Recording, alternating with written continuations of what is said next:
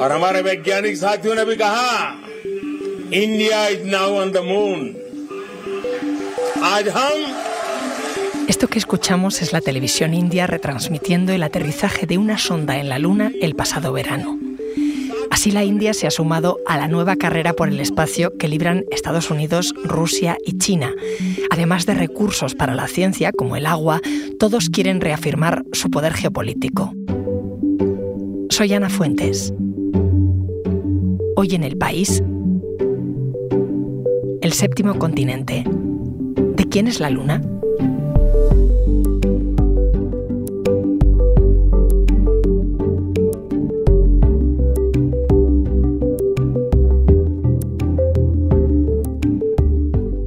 Hola Javi.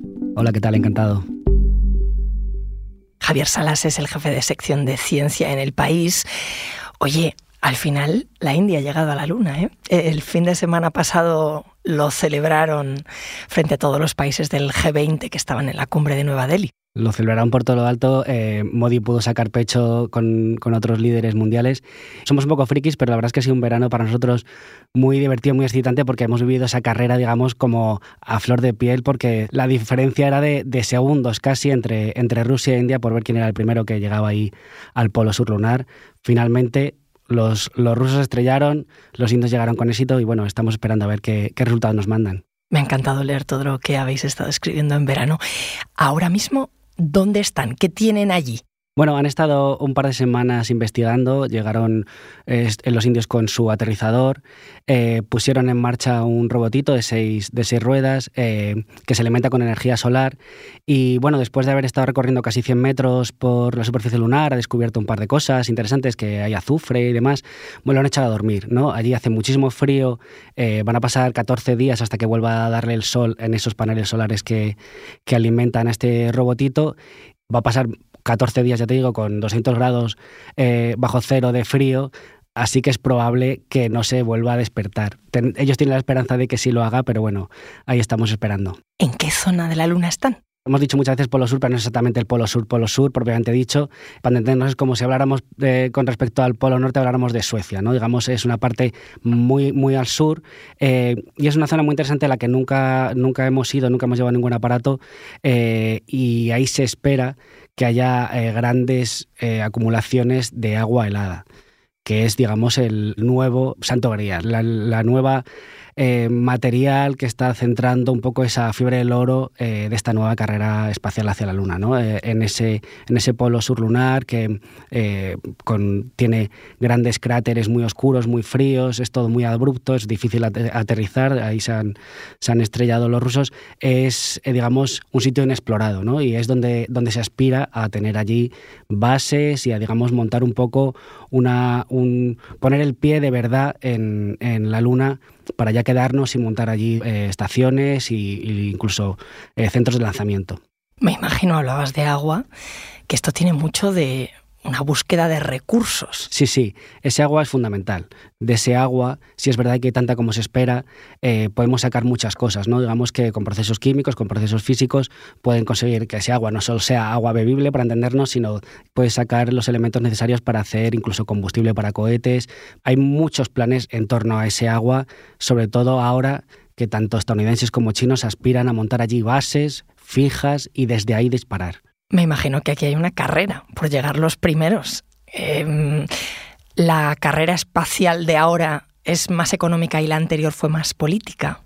Al final es de poder, ¿no? Digamos que aquí hay una, hay una carrera que es, que es real, que lo dicen explícitamente. Han llegado los primeros eh, la India, pero digamos que no son los que aspiran a ser los que dominen el, el terreno de juego, ¿no? La verdadera carrera está entre China y Estados Unidos, así lo han dicho, lo han verbalizado el jefe de la NASA, ¿no? Bill Nelson, no para decir que quieren llegar ellos antes a esas acumulaciones de, hielo, de agua, antes que los chinos, porque se teme que los chinos se lo queden. Digamos que es una, forma también un poco de, de, establecer su marco, ¿no? su marco mental, para que todos veamos que la carrera, esa guerra fría que vivimos hace 50 años entre la Unión Soviética y Estados Unidos, se está reproduciendo tal cual. ¿no? Macarena Vidal, corresponsal en Estados Unidos. El programa espacial, el programa de viaje a la Luna de Estados Unidos, es un producto de la Guerra Fría. A partir de los años 50, Washington entró en una carrera con Moscú por ver cuál de las dos potencias conquistaba antes el espacio y la tecnología espacial. La Unión Soviética marcó el primer gol con la puesta en órbita del satélite Sputnik en 1957.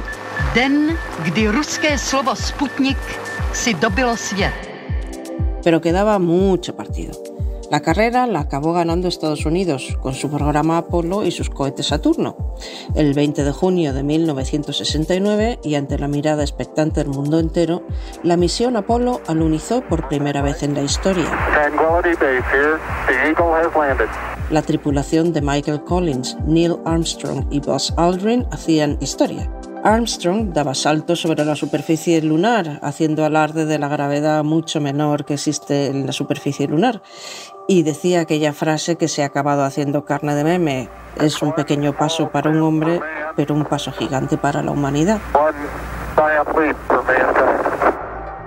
Cumplida su hazaña, el programa aún tuvo varias misiones más, la gran mayoría con éxito, otras con susto, como la Apolo 13 y aquel fallo a bordo que obligó al astronauta Jack Swigert a decir aquello de Houston tenemos un problema otro meme eterno. Otras misiones acabaron mal. La primera, la Apolo 1, costó la vida a sus tres tripulantes. En 1972, los eh, tripulantes del Apolo 17 fueron los últimos seres humanos en pisar la Luna. Eso hasta ahora.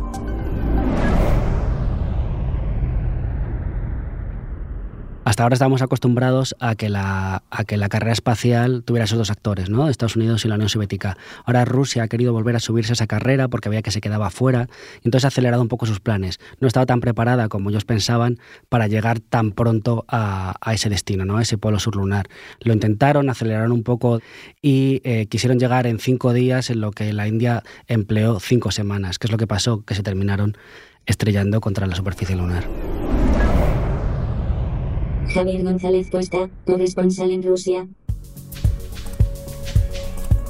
Es imposible hablar de la conquista del espacio sin mencionar este país, aunque hay que diferenciar dos etapas bastante distintas, la de la Unión Soviética y la de la Rusia moderna.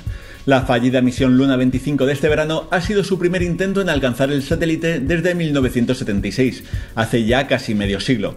La última vez que lo lograron, la nave soviética alunizó sin problemas y regresó a la Tierra. Rusia quiere recuperar ahora aquel pasado glorioso de la URSS, pero sus tres misiones al espacio han fracasado. La Mars de 1996 y la Phobos Grande 2011 se perdieron tras el despegue, y la Luna 25 se ha estrellado ahora por un presunto error de cálculo.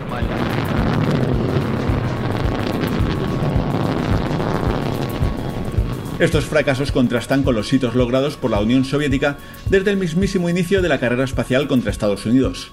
La URSS llevó el primer hombre, el primer satélite y la primera estación espacial al cosmos y luego mantuvo el pulso durante décadas con la exploración de otros planetas con sus sondas enviadas a Venus y Marte. Todo aquello se acabó con la desintegración de la Unión Soviética.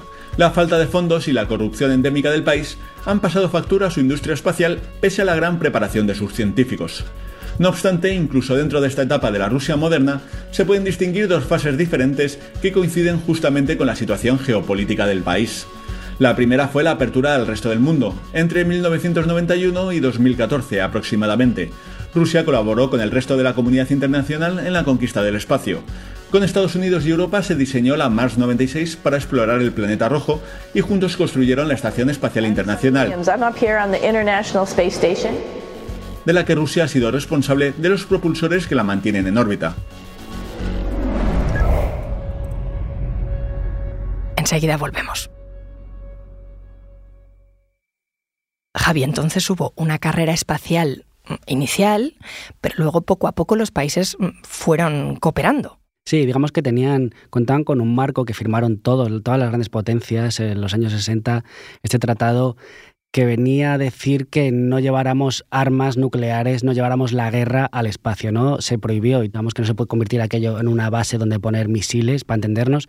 Eh, digamos que eso lo cumplieron todos y eso ayudó, digamos, a que hubiera una, cierta prosperidad en, el espacio más adelante, ¿no? Digamos que eh, se pusieron a colaborar las distintas naciones en, la Estación Espacial Internacional, ahora la han prolongado hasta 2030. Digamos que sí que favorece ese marco de cooperación que ha empezado a estallar un poco por los aires con, la invasión de Ucrania por parte de Rusia. ¿no? En, ese momento eh, Rusia ha perdido todos los apoyos que tenía exteriores. Eh, eh, tenía un montón de planes con la Agencia Espacial Europea, alguna cosa con Estados Unidos y todo eso se va, se va al garete porque, porque, claro, no se puede colaborar.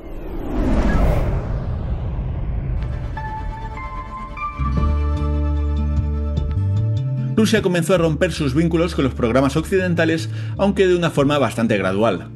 Por ejemplo, Rusia ha transportado hasta ahora a los astronautas a la Estación Espacial Internacional después de que Estados Unidos pusiera fin al programa de los transbordadores espaciales en 2011. En cualquier caso, todos estos proyectos tienen un final marcado. Rusia quiere construir su propia estación espacial a partir del año 2027. El problema que tiene ahora Rusia es la falta de fondos. El anterior jefe de la agencia espacial Roscosmos, Dmitry Rogozin, fue destituido el año pasado por varios escándalos, unos de corrupción y otros por amenazar a los socios occidentales con estrellar la nave espacial internacional en Europa. Además, fue copartícipe en la fallida misión lunar y otros proyectos no marchan como deberían. El ejemplo más acuciante ahora es el de la red de Internet por satélite. Con estos mimbres, todo el programa espacial ruso ahora afronta un gran desafío, por supuesto, tiene un enorme potencial científico que puede competir con India-Europa, pero está por ver hasta qué punto le limitan las sanciones y la enorme crisis económica interna que se está gestando por la invasión de Ucrania. Por eso ahora entramos en, este, en esta nueva dinámica, ¿no? en el que cada uno empieza a jugar sus cartas y Estados Unidos ha sido muy rápido. Ha creado este programa Artemis que es el, plan que tiene para saltar a la Luna y más adelante incluso a Marte, y está buscando, por así decirlo, apoyos, apoyos internacionales en su, en su batalla geopolítica. ¿no? Entonces, ahí es donde hemos entrado incluso España, ¿no? hay casi 30 países firmantes de ese programa Artemis, que básicamente lo que viene a decir es, te compro el marco, eh, mm, somos de tu equipo, somos de tu bando, Estados Unidos.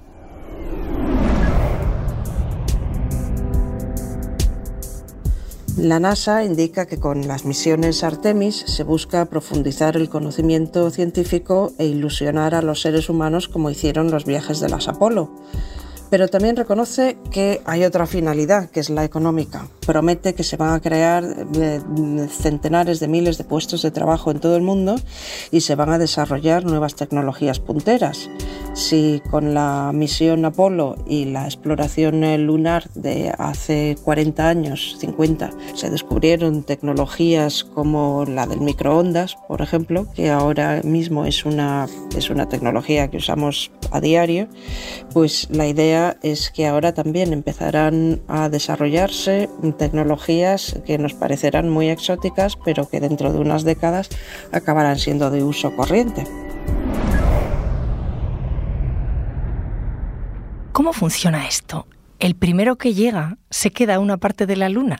Pues no sabemos cómo funciona, que ese es el problema, por así decirlo. ¿no? Sí que hay, hay una legislación muy vaga en torno a lo que se puede y no se puede hacer en, en el espacio, ¿no? Para entendernos, la Luna no es de nadie, pero que no sea de nadie no significa que nadie pueda sacarle partido. ¿no? En principio siempre se ha pensado que los recursos espaciales son para toda la humanidad y todo el mundo tiene que sacar provecho de lo que suceda en el espacio. Eh, si vamos a un asteroide es para aprender, si vamos a, la Luna es para sacar eh, beneficio, pues eh, digamos en cualquier, en cualquier ámbito, siempre pensando digamos en la ciencia, ¿no? en la investigación, en qué podemos aprender sobre el origen del, del, sistema solar o lo que sea. ¿no? Y, y sin embargo ahora pues nos damos cuenta de que no, porque los asteroides son ricos en minerales muy preciados, que la Luna puede tener muchísimos recursos, más allá de esta carrera de la que hablamos, muchísimos recursos explotables, y todavía no tenemos un marco que defina cómo va a ser eso. Y por eso Estados Unidos dice, bueno, te subes a mi tren, te subes a mi manera de hacer las cosas y nos ponemos, por así decirlo, enfrente de la posible manera de hacer las cosas que tenga China, que a lo mejor desde nuestra perspectiva occidental no nos guste tanto. Guillermo Abel, corresponsal en China.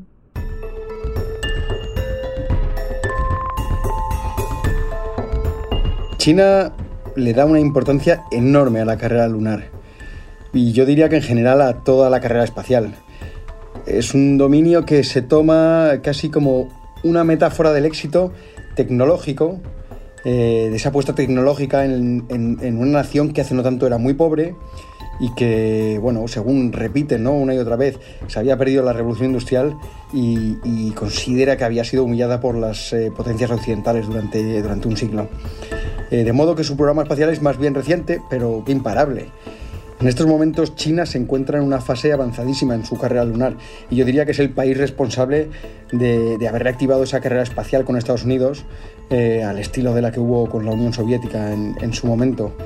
China tiene planes muy concretos. La Agencia Espacial ha anunciado que antes de 2030 o para 2030 llevará una misión tripulada a la Luna y no se conocen muchos detalles de esta, esta misión, pero sí se, se, ha desvelado que serán probablemente tres eh, astronautas y que lo harán ¿no? ese alunizaje de un modo similar a las misiones Apolo. Y, esto en el fondo hace pensar en lo rapidísimo que se ha desarrollado un programa lunar que, que comenzó en 2007 con el envío de una primera sonda que orbitó en torno a la Luna y siguió en 2019 con aquel alunizaje famoso en la cara, en la cara oculta de la Luna y un año después, en 2020, eh, China logró alunizar un, un rover que hizo experimentos en la superficie de la Luna.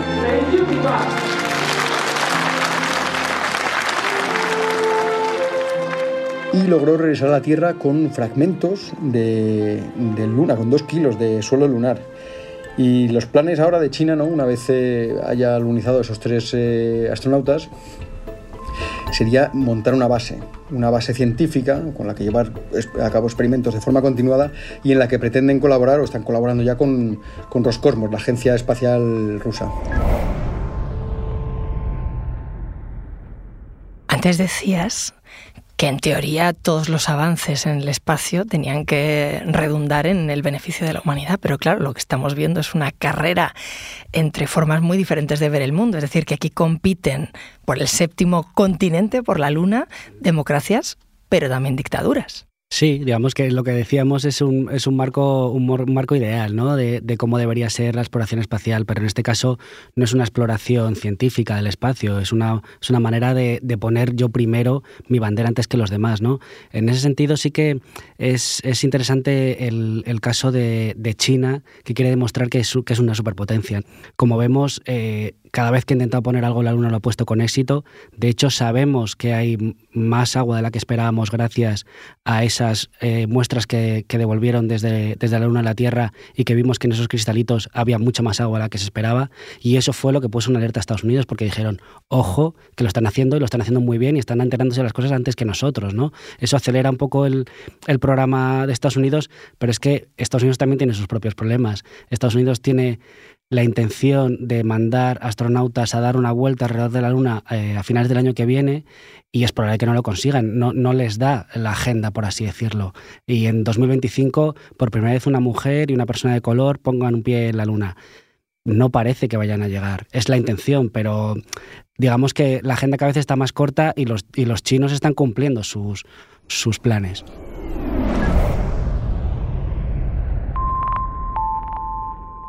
Por supuesto, todo esto trata de capitalizarlo al máximo la propaganda china.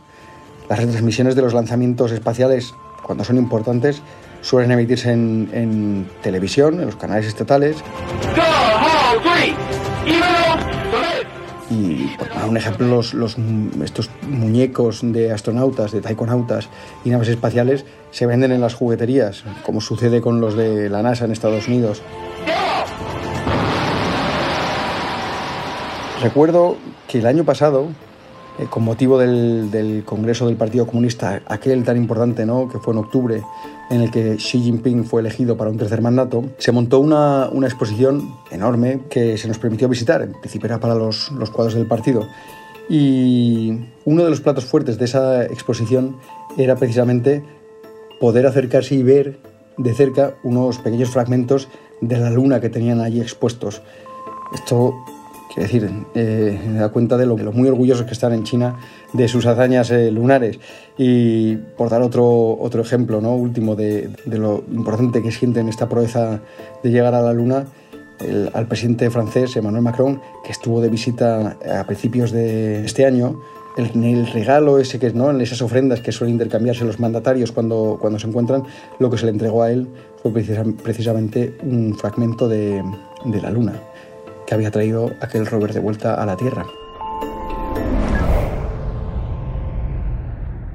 Hemos hablado de los planes de los estados, de los actores públicos, pero también estamos viendo exploración por parte de actores privados millonarios también. con una agenda. Sí, eso digamos que es una de las cosas más peliagudas de todo el asunto, ¿no? Eh, en muchos casos, por ejemplo, Estados Unidos depende mucho de estos actores privados que dices, ¿no? SpaceX, la, la, empresa de cohetes de Elon Musk, que es la que nos está poniendo en el espacio, está desarrollando ahora el Starship este, que es el, el supercohete que supuestamente nos puede llevar incluso a Marte, eh, y eso se está, digamos, poniendo sobre hombros eh, privados. ¿no? Eh, eh, cuenta demasiado Estados Unidos con la manera de hacer las cosas de, Jeff Bezos también, con Blue Origin, con, Elon Musk, como decía, y dependen de sus cohetes y dependen de su iniciativa, pero también dependen, como tú decías, de su agenda, que a veces la, agenda de Elon Musk, como hemos visto, por ejemplo, en Ucrania, a veces no coincide con lo de los estados. ¿no? Digamos que esa capacidad que tienen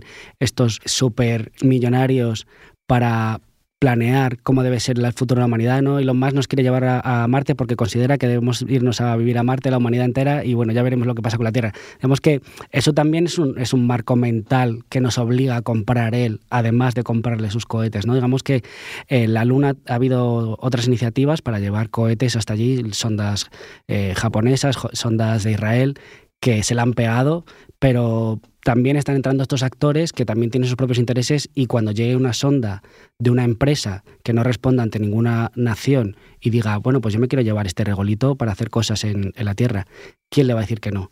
¿Dónde está la policía espacial?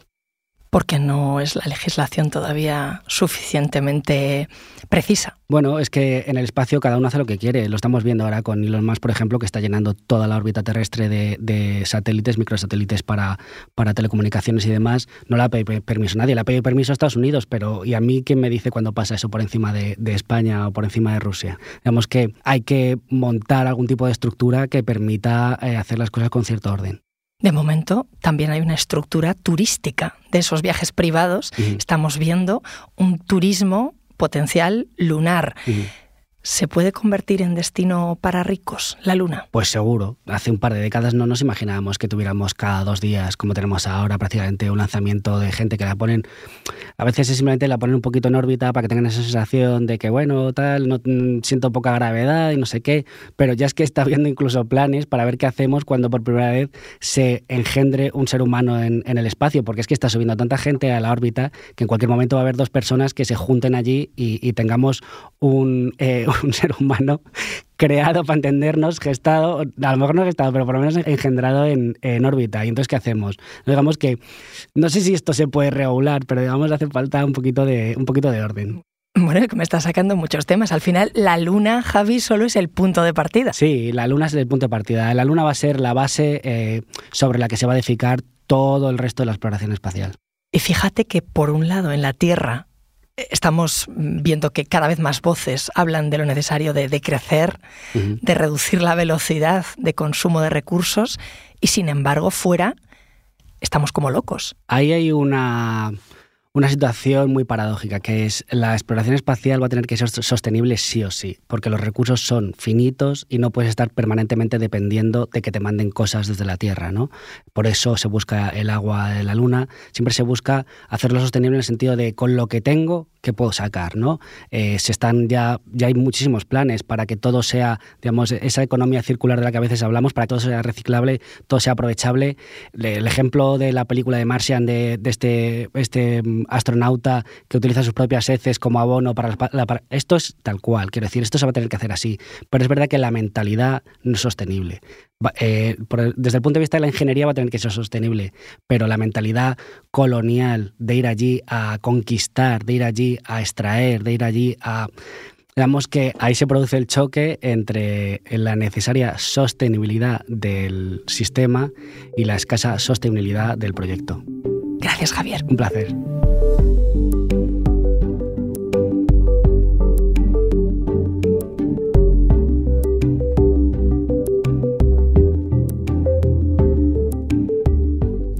Este episodio lo ha realizado Marta Curiel. El diseño de sonido es de Nicolás Chavertidis, la edición es de Ana Rivera y la dirección de Silvia Cruz La Peña. Yo soy Ana Fuentes y esto ha sido Hoy en el País. Mañana volvemos con más historias. Gracias por escuchar.